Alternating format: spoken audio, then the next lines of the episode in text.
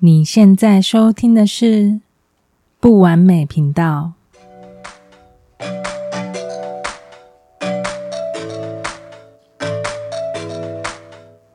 完美不需要追求，我们都在不完美的经验中体验、学习、成长，而成为一个更完美的人。嗨，我是 Neshama，希望大家一切都好。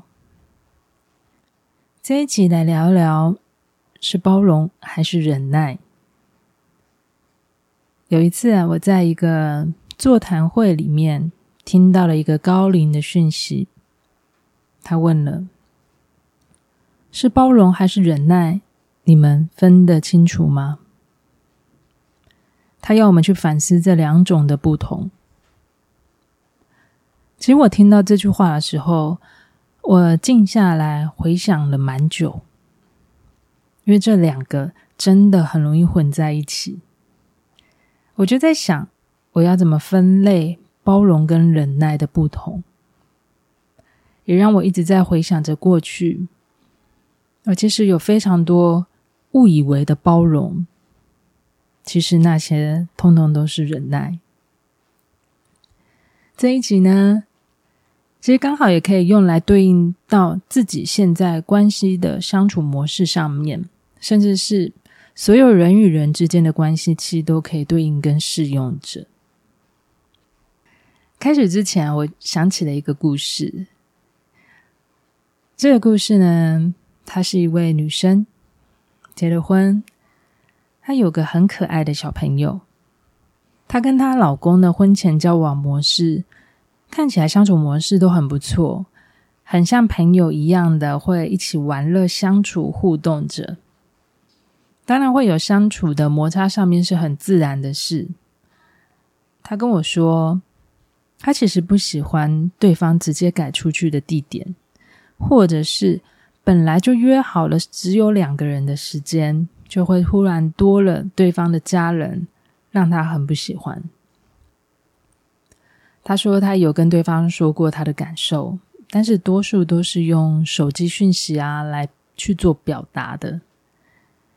那跟他反映之后呢，一次两次这个问题又来了，他就不想说了，而且他心里想这些都是跟对方家人有关联的，这再多讲感觉也很不好。他也说，既然都选择跟他在一起。那就要去包容他。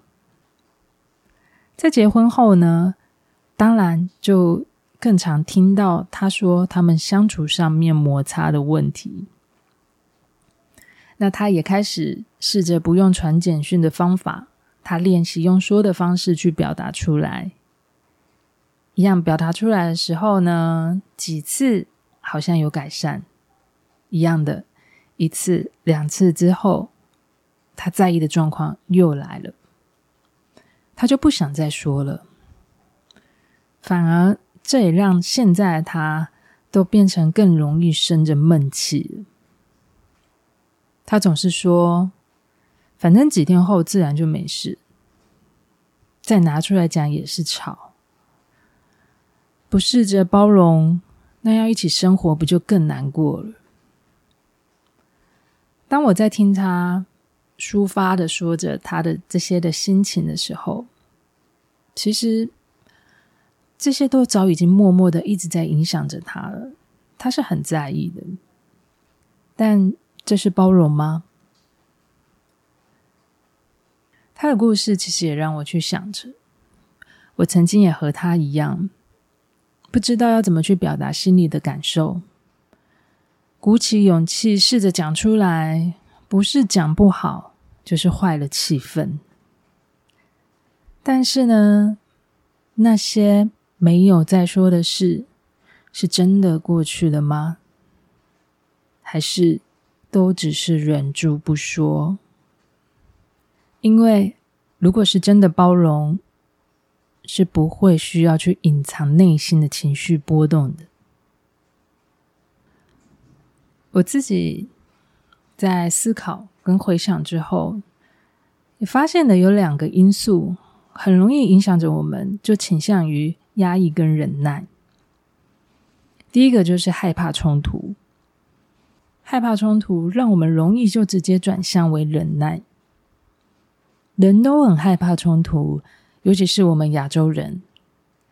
这些的文化环境的认知，教着我们要以和为贵，要待人和善，做人要有礼貌，让我们很自然的都想要避开冲突，甚至都害怕正面冲突。我记得有一次我在学校上课，是上人际关系的课，老师在课堂上说着，冲突是具有正面意义的。老师说，冲突可以增进沟通，改善关系品质，重新认识自己跟对方。他说，因为有些人平时都不说，他在冲突的时候，终于把他在意的事情讲出来了，而当事情都讲出来的时候呢，关系的品质才能去改善，因为你知道对方在意的是什么。那也在冲突里面呢，可以去认识自己原来生气跟忍耐有这样子的状况跟行为，或者是对方在生气的时候，他在意的时候，是会有这样的一面是让你可以看见的。这些就是老师讲的冲突它的正面意义。只是我们一般都把它直接分类为冲突是一件负面的事情，但是任何事都有正反两面，只是我们习惯性看了它的负面。另外一个呢，其实是还是跟害怕冲突有很大的关联的，就是我们不知道怎么去表达情绪有关系，这也跟成长环境有很大的关联。从小我们就不知道。心情、感受、情绪是需要去分辨跟认识的，这是上一辈的父母亲他们也没有学习过的事，他们也不认识的事，所以下一辈的我们自然都不会知道。那当整个整体社会环境又对了不同的情绪去做好与坏、喜欢不喜欢的分别的时候，就例如好比喜怒哀乐。多数人都只喜欢喜跟乐，而每一个人都只想要当着一个可以被人家喜欢的人。当我们又产生了被认定的不好的情绪、坏的情绪的时候，就会有着更多的隐藏、压抑，而就忍耐着。所以，我们需要的是先去重新认识情绪，跟重新定义对情绪的看法。情绪只是身体给予我们的一个提醒的反应，是让我们可以去认识自己的一个自然机制而已。任何的情绪，它没有好跟坏，它全部都是中性的。这是需要我们先去破除掉这样好与坏的二元对立的想法。当我们可以重新的去看待这一件事情，慢慢的，你会很自然中性的去看待自己的任何一个感受。会更容易的去接受，这都只是一个反应而已。接受了，当我们想要表达心里的期望跟感受的时候，这一件事情就会让你感到是安全的事，也是一件你不需要再去担心的事了。那么，在这样的心态之下，想要改变你自己在意的问题呢？它就会是正向的，可以表达出来的。这样子的沟通，它就会更有效的，慢慢的建立起来。因为这样的接纳跟重新的去定义，也等于了是在为自己建构了一个全新的世界。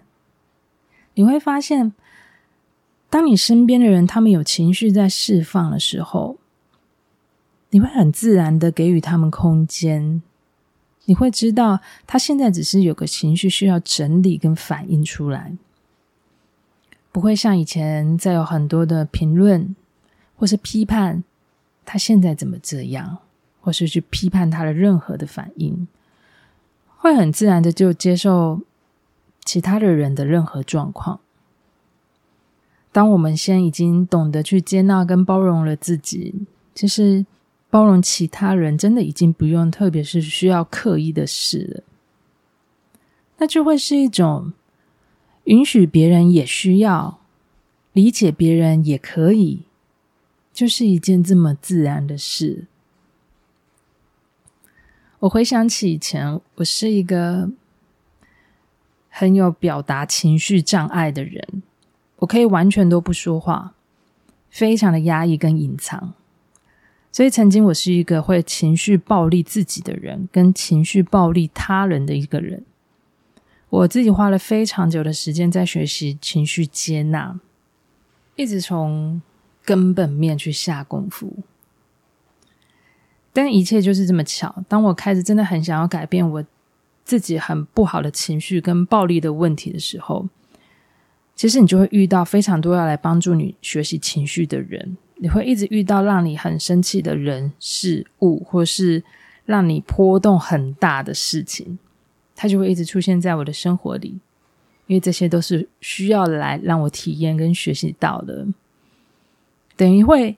一直在这个宇宙教室里面去做很多实际的演练，那也是在每一次的演练里面，我就不断的再去调整，不断再去检视，不断的再去看，哎，我好像这一次还是不够接纳自己，就一次一次的去调整，才慢慢的中性的看待这一件事，原来就是一件再自然不过的事。